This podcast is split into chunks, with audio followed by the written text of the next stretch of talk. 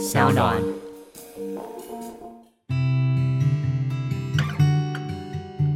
嗨，大家好，我是嘉凯，是个导演，也是个创业家。在疫情来的当下，我希望可以透过 Podcast 陪伴大家，一起度过这段不容易的时间。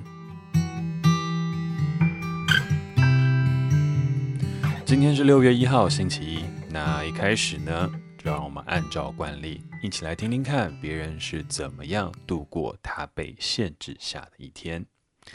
好，那今天来信的人名字叫做暖暖，题目叫做分享被限制下的生活。Hi Jack，我是一名在澎湖的航空地勤人员，原本旅游旺季四十架次的航班，锐减到一天只剩六班飞机。去年班班客满的报复性旅游，让旅游品质以及环境生态都备受影响。去年平均工时十二小时，面对载客近五千人的日子，算是这个时刻稍有片刻喘息。但我仍希望疫情能够尽快退去，能有更多的人看见澎湖的碧海蓝天、纯净的美。希望下次迎来的人们都能更温柔地对待这片沙滩。班机接连的取消，即使班次减少，我们也必须要面对排山倒海而来的退票。不管是因为好不容易排出假期远道而来的观光客，还是必须要固定回诊的居民，都必须承接不少旅客的怨气。我们也开始放弃所谓的防疫事假，就是所谓的无薪假。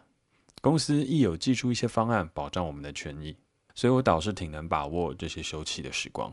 终于有精神跟力气，能在这个盛夏翻阅买了许久的书籍，采买食材，煮起久未翻开的食谱，越来越享受独处的时光，好像时间都慢了下来，而我却在这一刻感觉自己从未那么富足。希望台湾能够赶快挺过疫情，辛苦所有防疫的人员，也希望有机会可以再去绿洲喝上一杯调酒。谢谢在这限制下的生活，能有 Jack 充满温暖的声音的陪伴。From 从 Mr. Bartender 影集就很欣赏你的小迷妹。好，那感谢暖暖的呃一封来信。那这个呃来信的内容也真的是非常非常的温暖。那感觉你被限制下的一天是十分丰富的，而我自己也是蛮有感触的啊。因为讲到澎湖，其实说在我当兵的时候是海军呢。就是所谓的海军呐、啊，就是高雄跟澎湖幺幺洞拐战舰上必须要常常往返的。那其实那个时候其实是真的还蛮搭机去澎湖的，然后后面的时候也还蛮期待可以再去旅游一次，因为我记得我那时候点放的时候，就是常常去那边有一家冲浪酒吧，然后非常非常的臭。好，那讲到点放，可能大家有些人不知道那是什么，就是一个当海军一个非常非常。呃，奇怪一种放假方式，就是让你晚上出去溜达一下，然后再回来，然后就扣你几个小时的假，然后放个几次，你一天假就没了。那这个东西就叫点放。好，那但这也不是重点，但重点是说我真的觉得澎湖很美。然后我印象当中那边有个很棒的冲浪酒吧，然后里面都有很多很 c 的一些观光客啊、背包客啊、外国人啊，然后我们大家都在那边喝酒聊天，非常非常舒服的一个地方。虽然到现在我还是没有办法学会冲浪了，但是我觉得喝杯酒看别人给浪冲也是一件蛮惬意的事情。那就期待疫情早日过去，然后不止你可以来绿洲，我也可以去澎湖。好，然后非常非常巧哦，因为他说他是 Mr. Bartender，一直看到现在的小迷妹，而我今天所想要跟大家分享的哲思观点，其实呢就是源自 Mr. Bartender 第二季第二集的一段论述。究竟成功是什么？那因为要跟大家讨论这个事情，然后怕有很多人没有看过《Mr. Bartender》，所以呢，我就打算特别截取它其中一个精彩的片段，在这边放出来，提供大家一起做一个后续呃更延伸的讨论。不过呢，因为有许多朋友可能连 Mr. Bartender 都不知道是什么，所以在放之前，我也先稍微简单介绍一下。Mr. Bartender 是我创业时所拍的第一部影集，它一共是三季的故事。然后第一季是四个独立的段落，然后第二季开始，它就所谓的剧情轴线。那他的故事呢，是围绕在一个叫做 Jeff 的创投，他在酒吧遇见了几个年轻人所发生的一些争执和辩论。那接下来片段呢，其实就是这个 Jeff 他在听完了一位从国外打工度假回来的女生 Helen 分享了他的一个国外打工的经验，然后以及现在他所分析到台湾的问题，可能就是因为上一代的人做有资源，然后不愿意给年轻新人机会，然后而且会一直不断嫌弃跟评判年轻人开始。所以呢，他们就在酒吧当中起了一小段的争执。好，那现在大家就先坐稳喽，准备来听听看，由《麻辣鲜师》里面的谢祖所饰演的创投 Jeff 是怎么样论述他对于当代成功的想象，以及他又是怎么样从上一代人的观点，用一个理性的角度去批判以及论述当代年轻人的现状。那我们就进《Miss Bartender》第二季第二集，成功就像登山一样。对我而言。成功就像登山一样，登山，嗯哼，每个时代都有自己要越过的山头。的确，我们那个年代山头是比较矮，但是时至今日，你们也有更多便利，让你们好走的多了，不是吗？什么意思？想象一下，当初的我们是在爬一座荒芜的山丘，那个时候的我们一无所有，就只知道往上爬就对了。所幸路并不陡。只要你肯认份的一步一步的往上爬，终有一天你会登上山顶，享受那山顶的景致。但是现在的你们不同，你们就像是在登百岳。陡峭山路乍看危险，但是你们身上全副武装，你们有登山包，你们有 GPS，可以说是应有尽有。但是你们却在原地踌躇不前，一直犹豫要不要爬上山去。于是你们就错过了白天最佳的攀爬时间，没来得及上山看日落美景就算了，你们发现时间没有了，于是只好摸黑登山，然后一边爬一边咒骂说：“天哪，这座山怎么这么高而且我觉得你们最要不得的就是，你们从来都不觉得自己哪里有问题，看到别人在你旁边摸黑爬山，居然去称赞他有追求日出的勇气。在我眼里看来，那只不过就是你们给自己的慰藉罢了。虽然我能懂你说的，但我还是觉得你并没有真的了解我们的想法啊。哦，是哪里不了解？好，感谢 Jeff 犀利的批判哦。那同时呢，我们也就从这边来延伸到了今天分享的主轴：究竟如何成功？但什么又是成功呢？那为什么我们会先从如何成功开始？首先是因为 Jeff 的这段论述，他说成功就像登山一样，就是每一个人的状态，每一代的状态都不一样。那对他来讲，上一代的世代，他就是一个从开发中国家慢慢的往已开发国家前进。换句话来讲，他当然就是一个相对容易的状态，你努力就一定会有回报，因为那个时候所有的事情都是跟着整体的一个国家总体经济正在起飞。那当国家总体经济在起飞的时候，其实我们可以知道的事情是，我们只要好好努力、认份，就可以从工作上面获得成就，哦，获得金钱、获得回报，然后呢，进而呢，在这个社会上拥有的地位。所以那时候我在写的过程当中，我就会说，成功它像登山一样，然后在他们那个年代里面，爬的是一个荒芜的山丘，就是什么都没有，但是奔爬的难度也不会太困难，只要你认份爬，往上走就会是了。那其实那也是我们那一代父母其实遇到的一个状况。虽然呃教育程度不高，虽然有很多的困难，可是我们只要肯努力，基本上做生意都很容易成功。然后只要读完了书，都很容易公费保送出国，或是某个一官半职。然后那时候社会上面，我们讲说台湾前沿脚目。尤其是当初在实行案结束、金融改革开始发生了之后，然后在整个房地产股价开始飙升的同时，台湾那个时候真的是所谓的钱淹脚目。那就算讲老实，呃，讲也不能说讲老实啊，就是讲个更激进一点来说，当时你只要一点点努力，你其实基本上就可以获得大大的回报，甚至有些时候你还不知道自己在怎么努力的状况下，你就已经做到了某一个职位跟某一个状态。但是回过头来到现在，我们现在要如何成功呢？我们现在的成功方法和所面对的环境又是什么？其实我觉得我们这一代的人所要面对的东西，真的跟上一代差了非常非常非常多。呃，很多人都说我们现在有很好的教育环境，有很好的机会，可是相对来讲，我觉得也就像那时候所写的一样，也是 Jeff 所说的一样，我们这一代人面对的是一个百越，就是。我们的机会和我们的可能性其实不像以前那么多。以前你念完了大学，大家都抢着要你；现在是每一个人都是大学毕业，你没有大学毕业，你要怎么办都不知道。可你大学毕业了之后，你就真的可以去有一份好工作出人头地吗？也不一定。你可能必须要是台青交城镇的，或是如果你是台青交城镇的，可是呢，你却没有在一个顶尖的系所里面，你也不知道未来的工作是否有保障。可是未来的工作有保障了之后，它就能够让你在整个社会阶级里面往上爬吗？也不一定。所以其实我们这一代面对到的困难和挑战真的是多的。可是我那个时候在写这个剧本的时候，心中所想的事情，其实也跟 Jeff 这个角色所想的一样。没错啊，我们面对到的东西很困难很多，但是我们相对拥有的工具也很多。而以前可能大家要到大学的时候努力的自学，或者是努力用其他的办法来想办法增进自己的英语能力。但是我们现在可能在国小、国中的时候就已经有一个很好的学习环境，让我们有呃具备一个所谓的外语的一个实力，甚至有些人到大学的时候还有具备第二外语的可能。那回过头来，我们所受到这些教育，还有社会当中所给我们一些相对优渥的环境，它是不是也让我们拥有了更多的机会，可以去迈向当代定义的成功价值？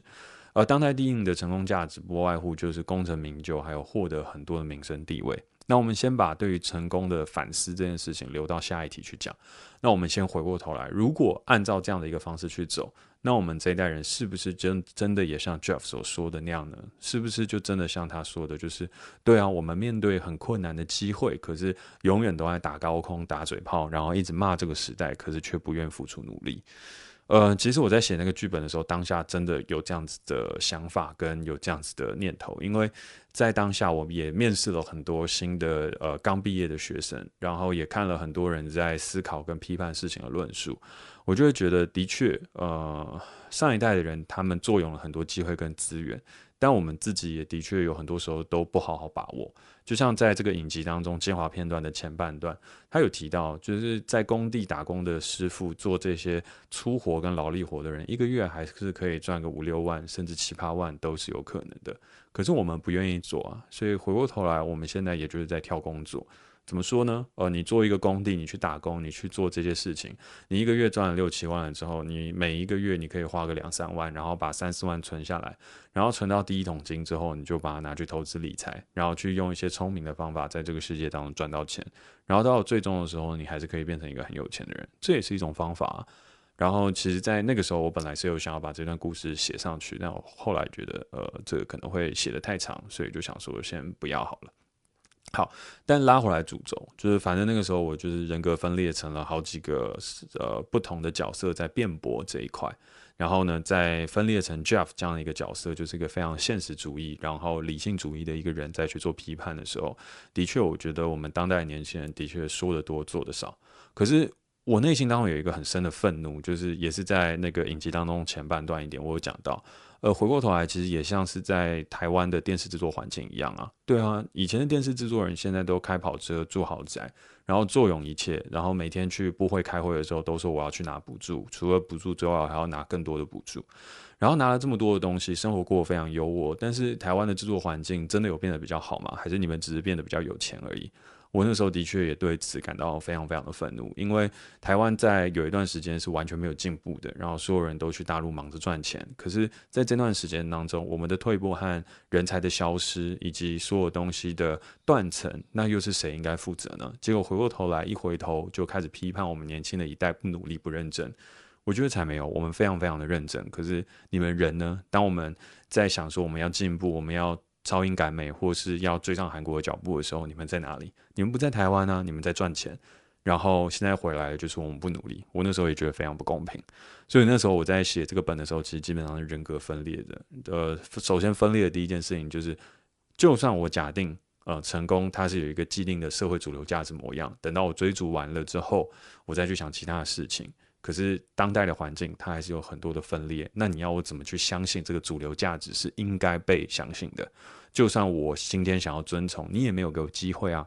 所以那时候我是有这样子的一个想法，但是呢，也看到了很多人就是整天都是当一个键盘手，然后打高空，然后会觉得心灰意冷。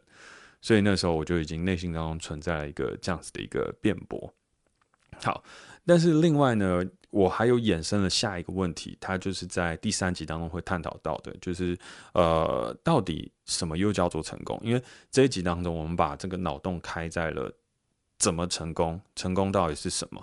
可是回过头来，到了下一集的时候，就有一个新的角色出现了，去探讨 Jeff 你眼中和口中的那个成功，真的就是我们想要的成功吗？功成名就、赚大钱、发大财就是成功吗？成功真的有这么局限吗？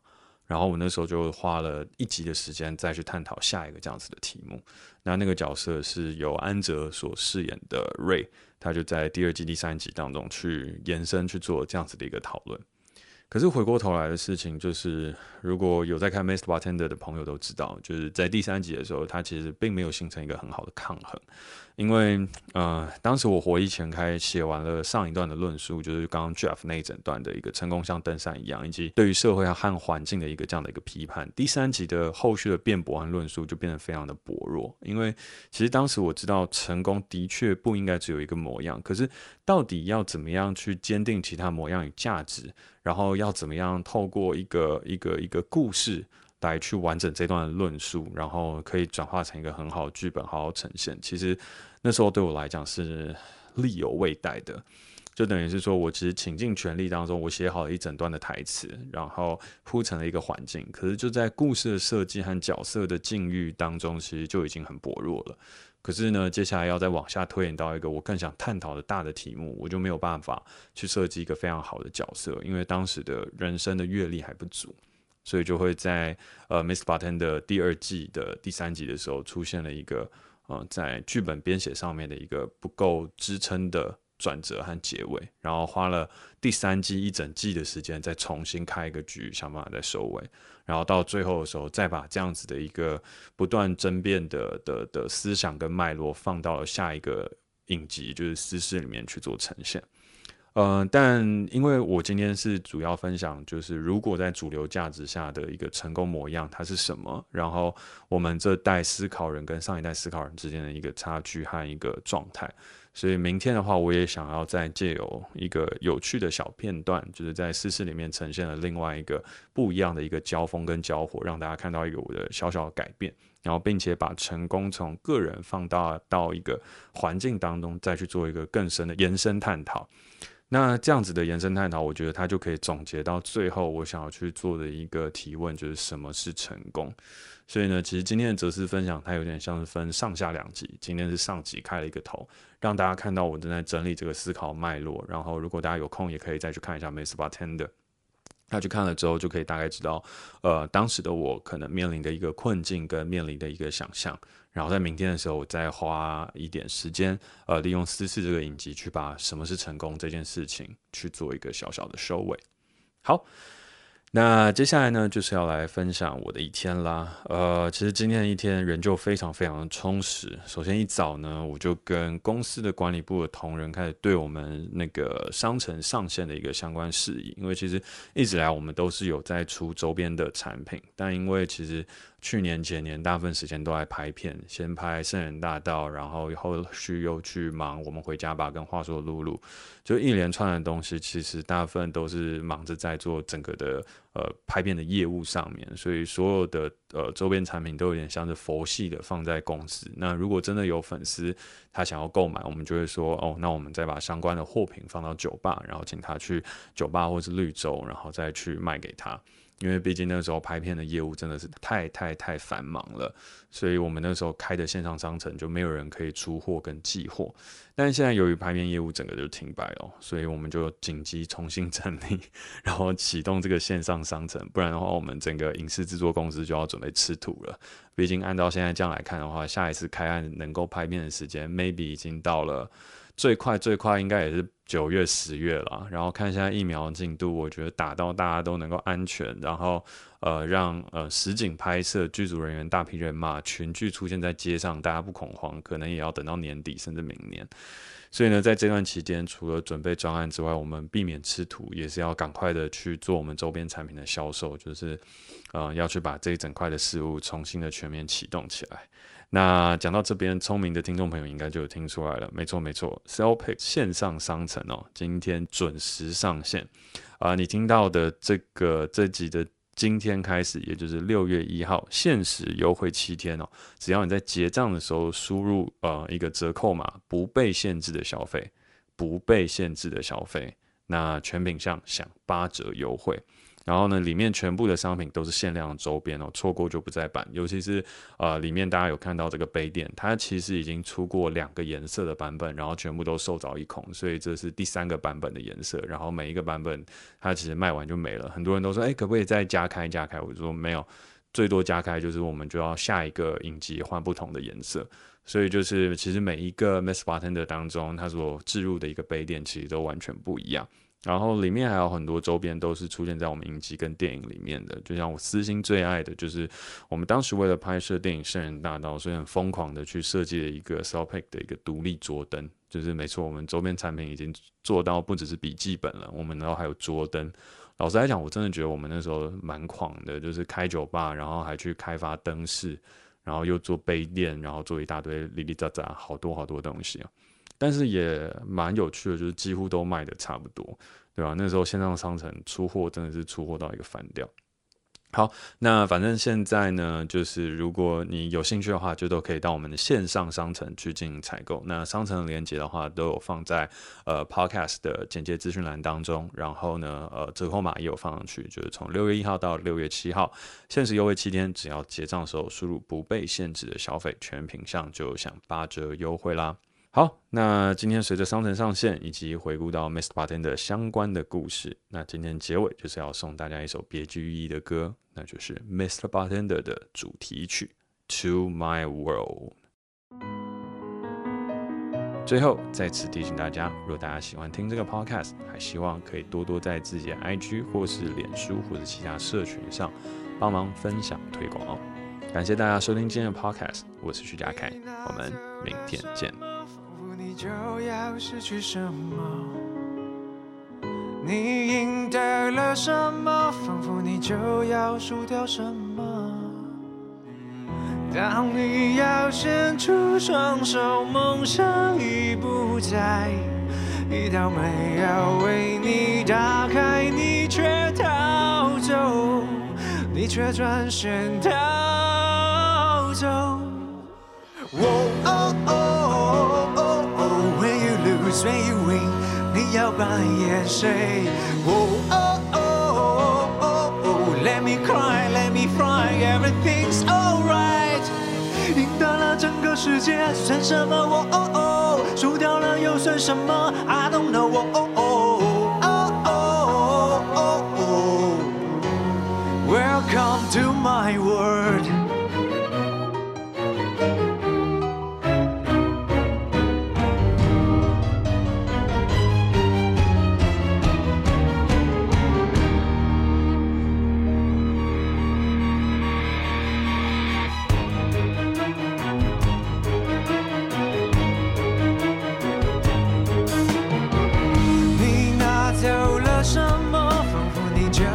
失去什么？你赢得了什么？仿佛你就要输掉什么？当你要伸出双手，梦想已不在，一道门要为你打开，你却逃走，你却转身逃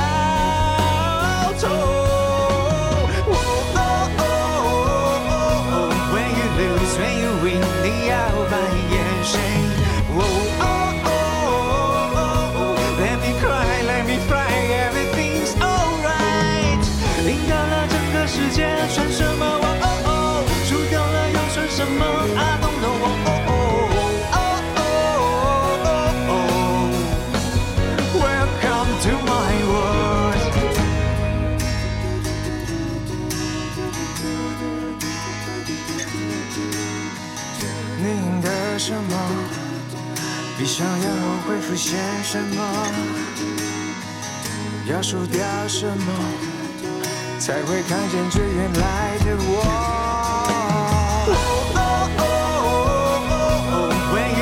When you win，你要扮演谁？Oh oh，Let me cry，Let me fly，Everything's alright。到了整个世界，穿什么？